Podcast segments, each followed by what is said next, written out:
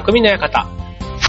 川崎匠です。チュアヒョウとコムの協力でオンエアしております。はい、えっ、と、ね、もう8月も後半になってきまして、まあ、秋の気配というにはまだまだ暑いですね。はい、皆さんいかがお過ごしでしょうかね。あの、まあ、月並みですけど、ね、夏は夏らしく過ごし方があるなんていう人もね、たくさんいますし、まあ、夏らしい過ごし方って何って言っても、やっぱりね、海だ、プールだ、花火だってね、まあ、あと祭りだとかね、まあそういったあの、恒例の夏のものがね、今年はなかったから、まあ夏らしいことがっていうふうに、まあ言う人が多いんでしょうね。で、僕もじゃあそういう意味で振り返った時に、まあ夏らしいって言えば、ね、まあ確かにあの、まあ旅行っぽいこととかもね、まあたまたまちょっと一回ね、大阪、京都の方にちょろっと行きましたけど、まあなんか心の底からね、旅行として楽しめたかっていうと、やっぱりマスクをね、してるっていう時点で夏に、こう、外に出るのもやっぱりちょっと億劫というか、ね、なるべくこう、あんまりこう、外をね、あの、出歩きたくないな、みたいな感じもあったり、で、あとはまあ、行く先々でね、こう、なんか、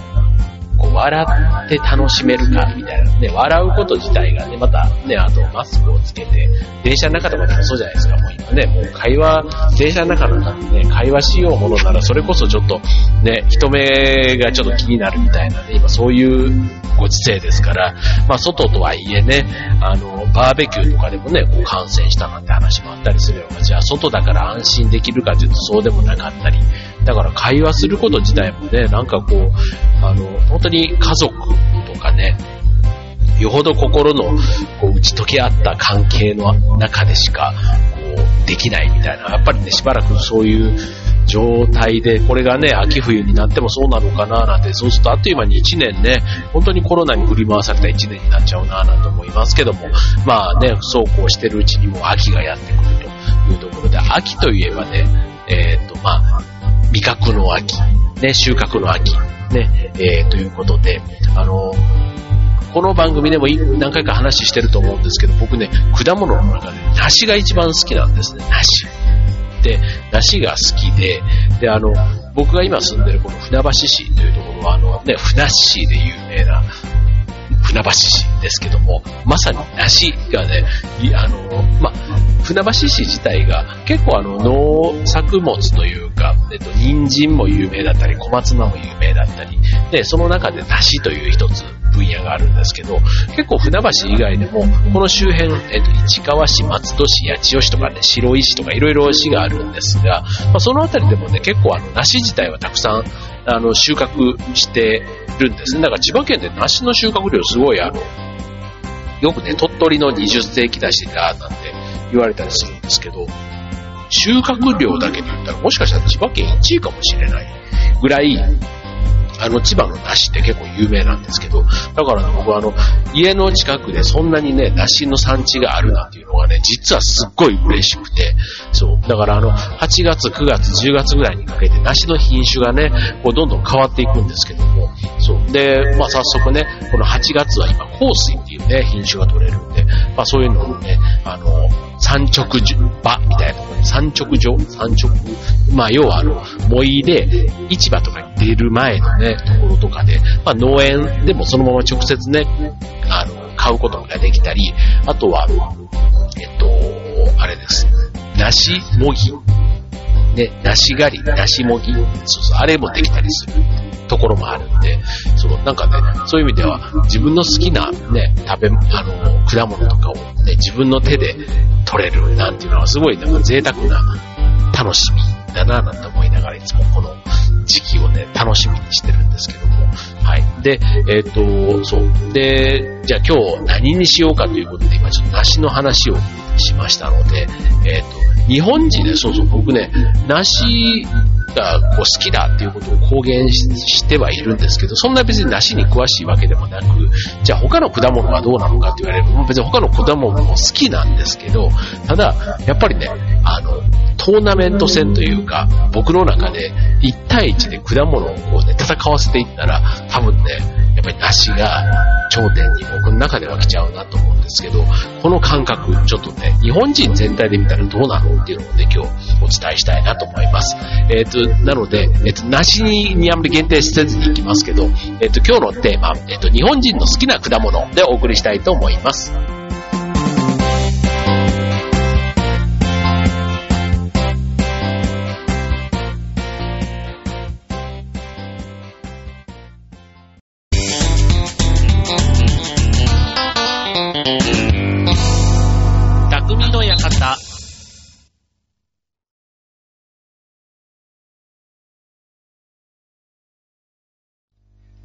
はい、えー、今日のテーマは、日本人の好きな果物ということでね、はい、えー、お送りしたいと思います。はい、えっ、ー、と、僕の好きな果物はと言われればなしっていうのは一番なんですけど、2番から何かって言われると、うーんとね、結構迷いますね。あの、みかんも好きだし、バナナも好きだし、桃も好きだし、ぶどうも好きだし、みたいなね。もう、もう、こうね、果物をね、あの、上げていくとこう、キリがないですけども。はい。まあ、でもね、まあそんな、あの、いろんな好きな果物の中でまあ、みかんっていうね、まあ、例えばくくりでもね、みかんでもいろんな、あの、普通の、いわゆるあの、なんちゅうの、紀州みかんっていうのは、あの、日本、あの、こたつで食べるようなね、ああいうみかんもあれば、ね、あの、ポンカンみたいなとか、イオカンみたいなものとか、あとは、あと、なんだ、えっ、ー、と、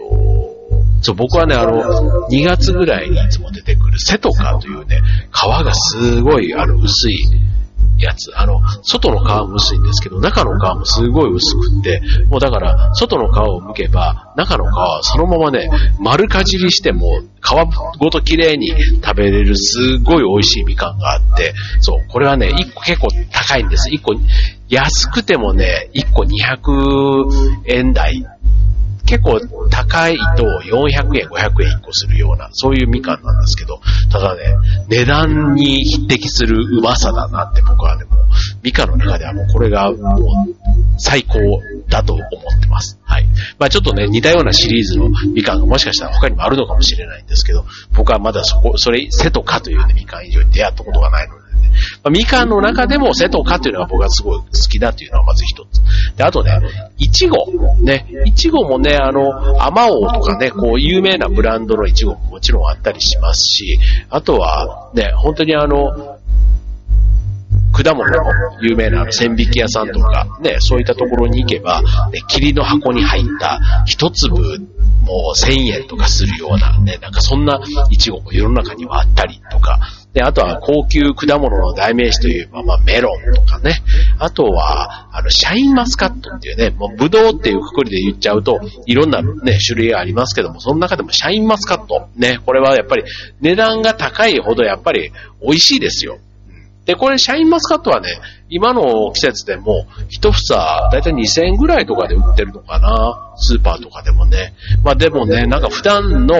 果物ね、スーパーで買う果物としては、かなり高級かなと思うので、なかなか手が出づらい。ね、なんかあの、普段パッと行った時にはね、やっぱり100円台のね、なんかリンゴとか、ね、キウイとか、なんかね、そういったところにどうしても手が伸びちゃうので、なんかそういうね、高級なやつっていうと、こう、いただき物とか、あとは実家とかに行った時とかにね、食べたりとかっていうので、あったりしますけども、まあそんな中で、あの、食べたことが、まあ今日ね、いろいろその、日本人の好きな果物ということで、ちょっと年代別にね、あの、どんな傾向があるのかっていうのも話したいなと思うんですけど、あの、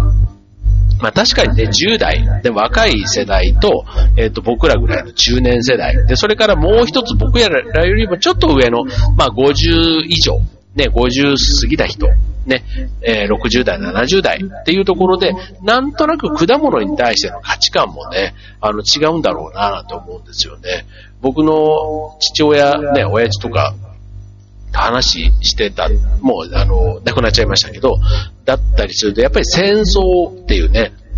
そういう食糧難みたいな時代があったりすると、こう農家とかでね、こう果物があったりすると、すごくそれが贅沢というか、で、当然食糧難だから、ね、米とかね、そういったものも、野菜とかもない中で果物っていうのは本当にね、高級品というか贅沢品みたいな、なんかそんなね、バナナ自体がすごい贅沢品だったなんて話もね、おじいちゃんおばあちゃんとかからも聞いたことありましたけども、はい、まあそんな、こんなで、だから、えっと、その好きな食べ物、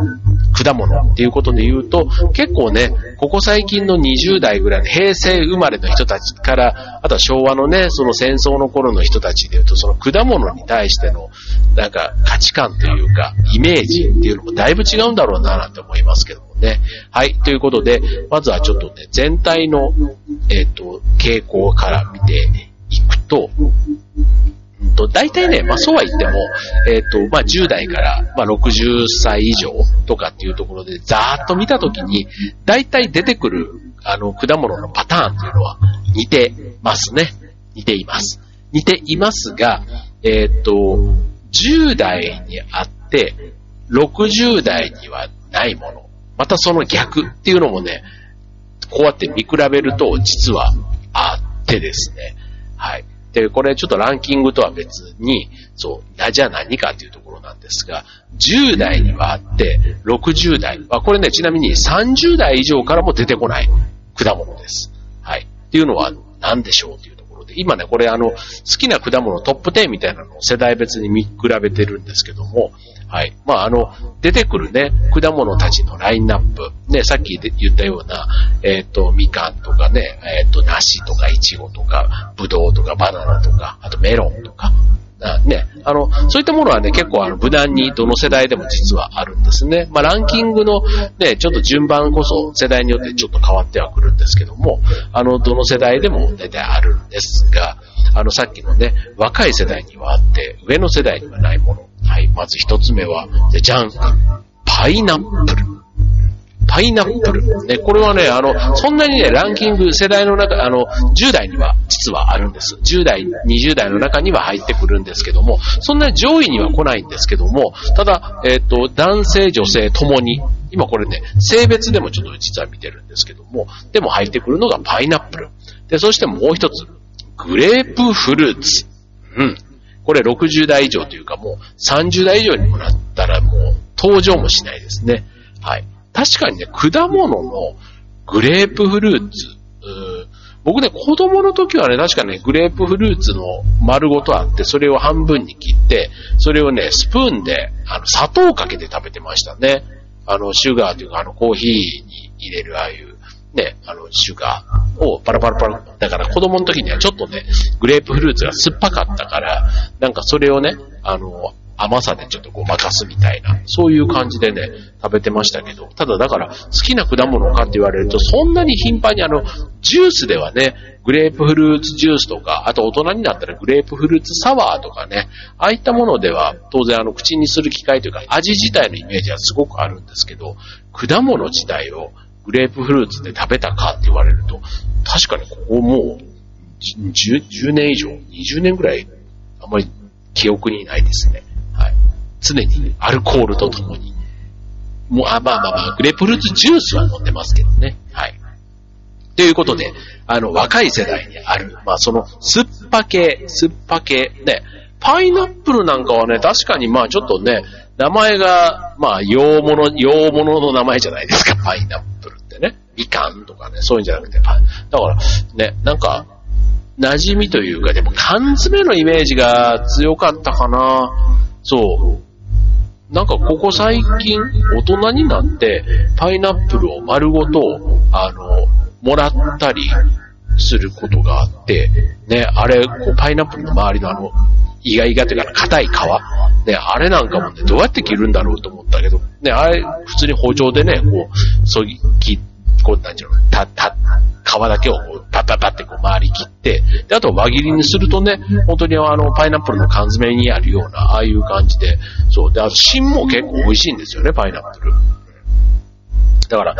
そう、丸ごとね、買ってきて、あの、口いっぱいに、まあ、ちょっとね、口いっぱい入れすぎると僕ちょっとパイナップル別にアレルギーではないんですけど、あの酸味が強いからか、なんかね、口の中が痛がゆいみたいな感じになるんですよね。これパイナップルのなんか成分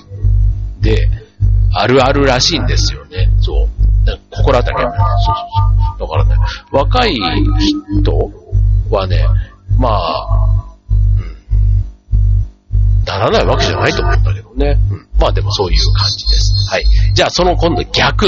ね。えー、っと、60歳以上の人は男性、女性で実はこの果物第3位に入ってるんですけども、これね、50歳以下になってくるとトップ10にも出てこない果物が一つあるんですね。そう。これは何でしょうと。じゃがじゃがじゃがじゃ。ね。なんだと思います？これね、あの、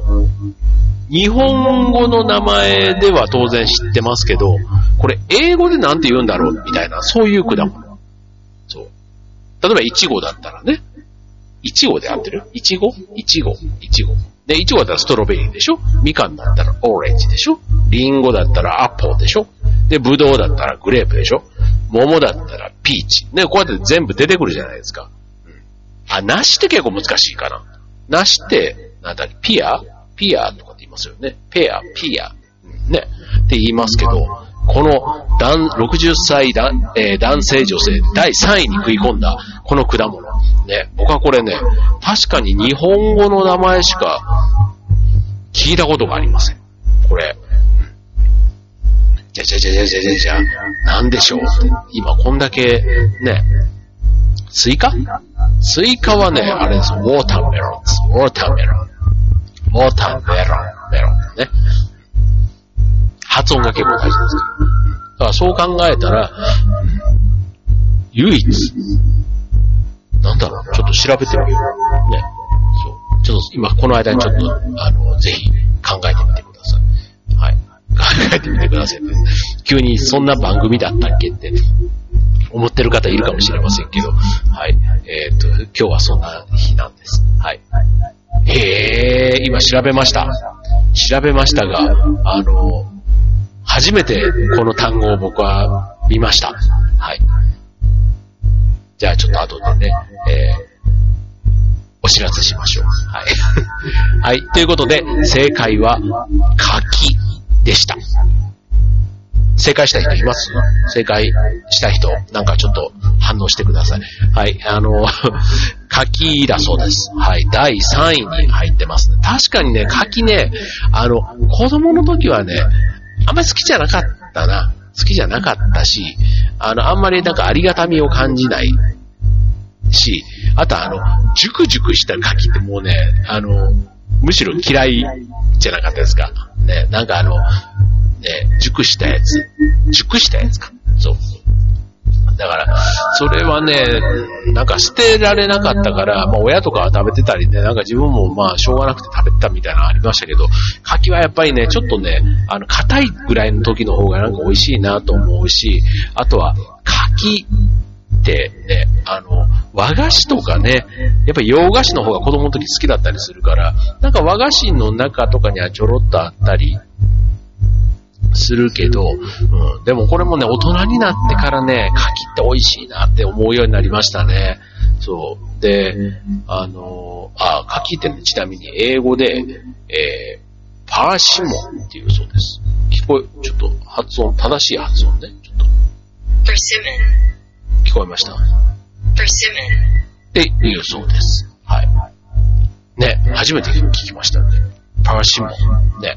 あの、その辺に売ってたらもう何の果物か絶対わからん。わからんけど、あパーシモンって書いてあったら、なんか、なんか、ちょっと、おって、ちょっと目が行くような気がしますね。はい。ということで、それ以外は、大体果物、あの、各世代、なんとなく、えー、特に、えー、人気のある、日本人の好きな果物。トップ3はね、なんとなくね、あの、上位は大体似てる感じが、世代関係なく似てる気がしますね。はい。ということで、えー、トップ5ぐらいからいきますか。ね、トップ5。ね。これちょっと僕の世代のところで、えー、紹介していきたいと思います。はい。ということで、第5位。じゃがじゃがじゃがじゃ。まあこれちょっとね、あの男性、女性とか細かく見ていくとね、若干分かれてくるので、まあ総合的な部分でね、えー、僕の世代をちょっと一つ切り口でいきたいと思います。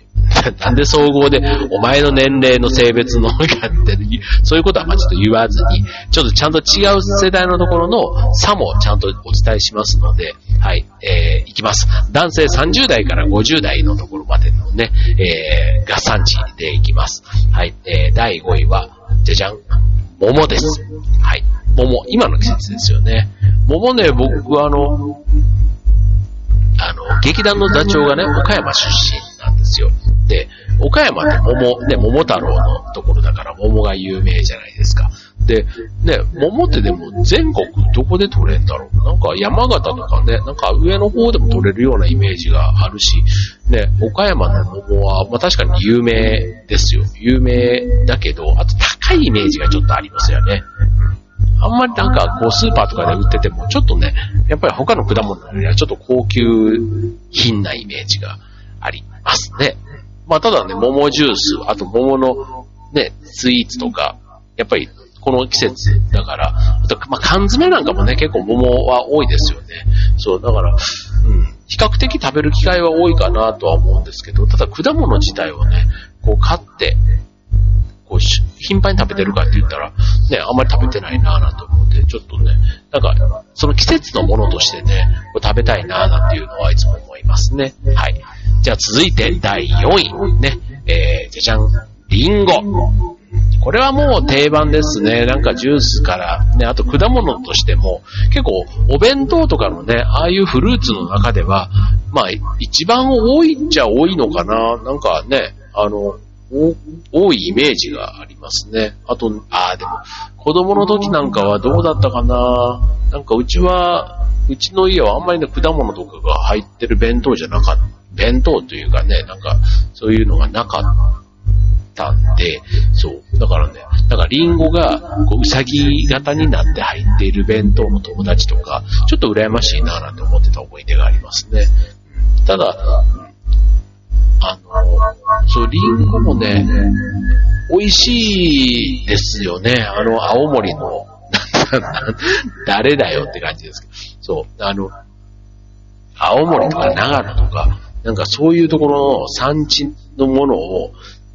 まあ、買う機会というか、これも大人になってですよ。本当に大人になって、なんかそういうちゃんとした物産展みたいなものとか、なんかそういう新鮮かつ、ちょっと、あの、若干ちょっとお値段がいいやつね。うん、そうそうそう。そういうのをね、食べるとね、わあ、リンゴってこんなに美味しかったんだな、なんていうのがね、ありますね。はい。えー、あとはまあ、ね、全国っていうか、ね、リンゴって結構出回ってる果物のようなイメージ。あとはなんか冬の果物のイメージですけど、なんか年間、年中ね、いつでも食べれますよね、リンゴってね。そう。だからど、どうやって、ね、この夏場に取れるリンゴってなんかビニールハウスハウス栽培だから食べるのちょっとわかんないですね。みかんとかもね、冬のもののイメージですけど、まあ当然ね、冬に出回ってることが多いんですが、まあただね、夏にもないかって言われると、なんかね、あの、パックに入ったみかんとかね、結構売ってたりしますよね。ああいうのどうやどうやってんだろうっていつも思いますけど。はい。ということで、えっ、ー、と、第4位はリンゴ。ね、続いて第3位、じゃじゃん。みかん。ね、みかん。ね、こちょっと第3位からはね、じゃあみかんは、10代だと第5位、60代以上だとなんと第1位に輝くということで、はい。まあ、果物の定番というか、ね、ありふれているがゆえに、ね、ありふれるほど、だからみんなが好きっていうことかなと思いますね。はい。えー、僕らの世代だったら第3位ですけども、60代以上だったら第1位になるというところですね。ダントツですよ、60代の場合だと。ね、10代の人たちとかでもね、まあ、第5位ということで、まあ、若干ね、あの、ちょっと庶民の果物みたいなイメージもあって、ね、こう、ありがたみがあるかって言われると、なんかちょっと他の果物と比べるとね、なんか日常的に食べてるような、そんな感じのイメージは強いのかもしれないですね。はい。続いて、えー、第2位、じゃじゃん。ここで来ました。梨です。梨。で、これね、あの、若い人たちでも、実は第3位に入ってるんですね。そう、若い、そう、若い世代だったら、5位リン、あ、5位みかん、4位リンゴ、3位梨とね、ちなみに若い世代の第2位は、えっ、と、桃なんですね。だから、結構ね、若い世代では、梨、人気なんですけど、これ実は60代以上になってくると、梨、男女ともに10位だったりするんですね。これはなんでなんだろうってまたね、思いますね。そう。なんだろう、梨が出回ってなかった。馴染みがないのかなななんだろう、なんか、そう。好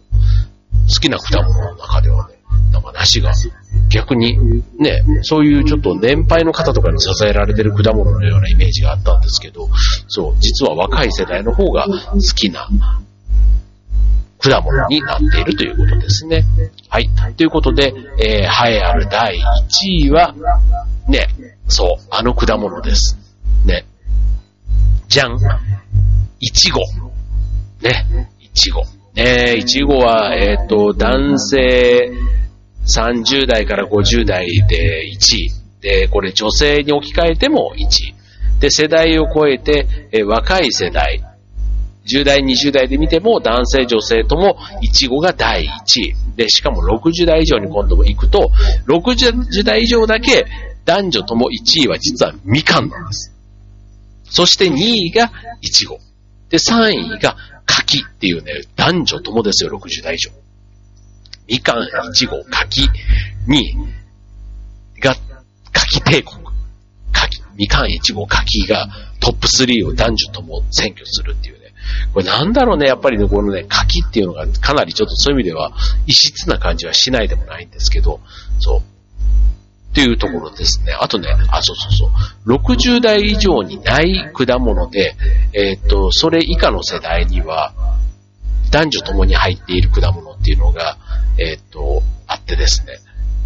それは何かというと、さくらんぼ。さくらんぼ。これね、順位こそそんなに上の方ではないんですけど、もう10代から50代までのところでは、えっ、と、さくらんぼがランクインしてるにもかかわらず、60代以上になってくるとさくらんぼがないということなんですね。これもなんでしょうね。なんか、食べる機会が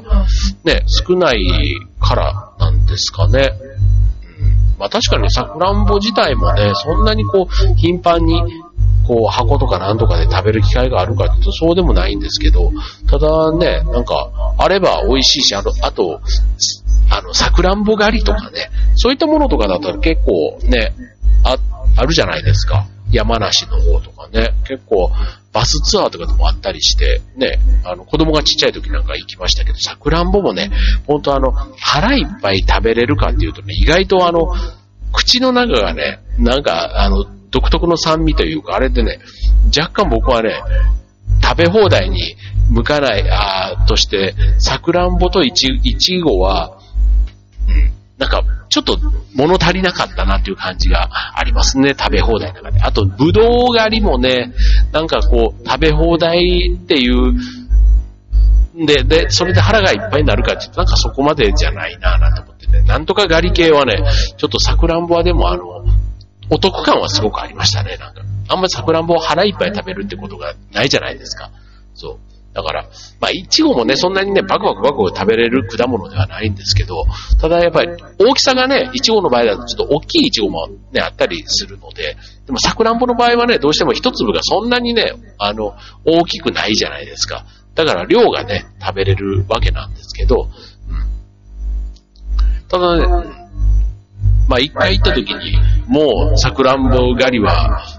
もう一回でいいなって僕は思いましたけどね。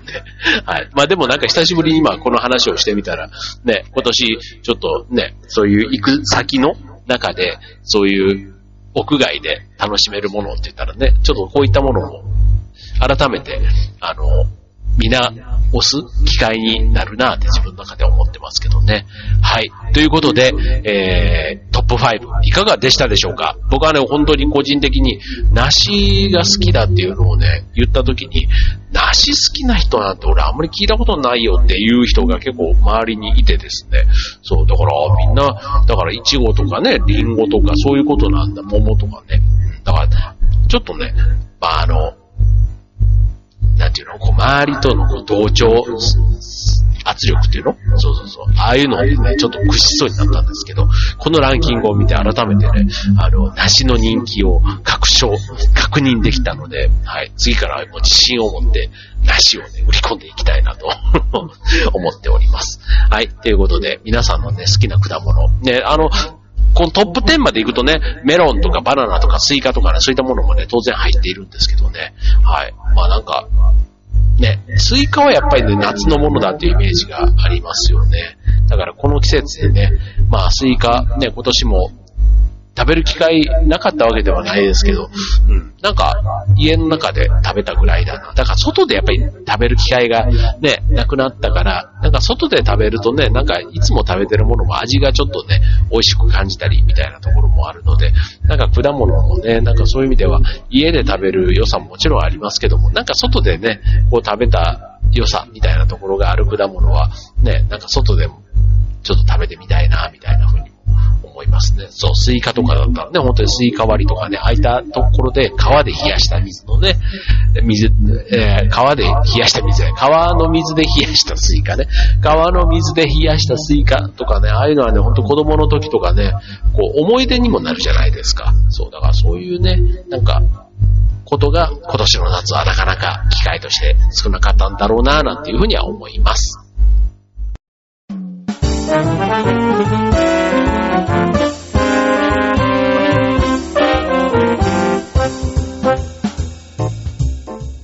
はい。ということで、今週の匠の方は日本人の好きな果物ということでお送りいたしました。はい。えっ、ー、とね、好きな果物というか好きなものをね、食べ、いつでも食べられるという、このね、恵まれた時代に生きていて、ね、あの、いや、ありがたい話ですよ。ね。で、果物もそうだし、あと、あの、果物と、まあ、野菜ね。あの、果物あんまり嫌いな人って聞いたことないですけど、ね、野菜、一方で野菜はね、なんかすごくこう嫌いな人って多いじゃないですか。ね、僕は幸いあんまりなんかそういう意味では野菜を嫌いだと思ったことがないんですけど、そう。だからね、同じこう果物と野菜で言うと、まあ野菜はね、やっぱり料理とかで普段使いするし、ね、果物はこうフルーツとしてなんかデザートのね、部類にこう入ってくるし、若干あとお高いみたいなところもあるからか、なんとなくこう、ステータス的にはね、野菜は庶民的なイメージで、フルーツはちょっとね、あの、洋風というか、あの、それ僕の世代だからのイメージなのかな。まあでも、おやつに食べるのはやっぱり野菜じゃなくてスイ,、ね、スイーツだったり、ね、果物だったりしますから、からトウモロコシみたいなね、ああいうちょっと野菜なんだけど、実はちょっと、あの、スイーツっぽい役割も、ね、立ち位置になれるような、そういう野菜は、ある意味いいかもしれないですね。まあ、最近だとね、あの、甘い野菜というかスイーツトマトみたいなね、そういったものもあったりしますけど、まあ、ただ、ね、やっぱりね、まあ、なかなかその3時のおやつでね、野菜が出ての出番ってまだまだない こと考えると、はい、まあそういう意味ではね、スイーツっていう、あまあ果物ね、あの、フルーツのね、役割は、なんとなく僕の中ではちょっと特別感はいつもありますね。まあそんなにね、こうフルーツ自体をやっぱり、だから食事にフルーツがついてると、ちょっとなんか、贅沢をした気分になるっていうところかな。だからちょっとね、今回あの、日本人の好きな果物ということでご紹介しましたけども、ね、ぜひね、皆さんも自分へのご褒美にね、自分の好きな食べ物、果物をね、あの、僕、だ今日はあの、梨を買ってきましたけど、なんかそういうちょっとご褒美的なものでね、好きな果物を食べてみるのはいいんじゃないかなと思います。あとね、あの果物だけじゃなくて、ね、果物をこう切ってね、なんかそこにこうヨーグルトをかけたりとか、なんかアレンジして食べてみたりするの、全然あの、今のこの時期だからこそ、ね、ステイホームほど家にいる時間はね、長くなくなった人も多いかもしれませんけど、それでもまだまだね、週末結構家で過ごしてる方多いと思いますので、ね、好きな果物を好きなアレンジで食べてみる、ね、やってみてはいかがでしょうか。ね、はい、ということで今週の匠の館、ここまで。バイバーイ。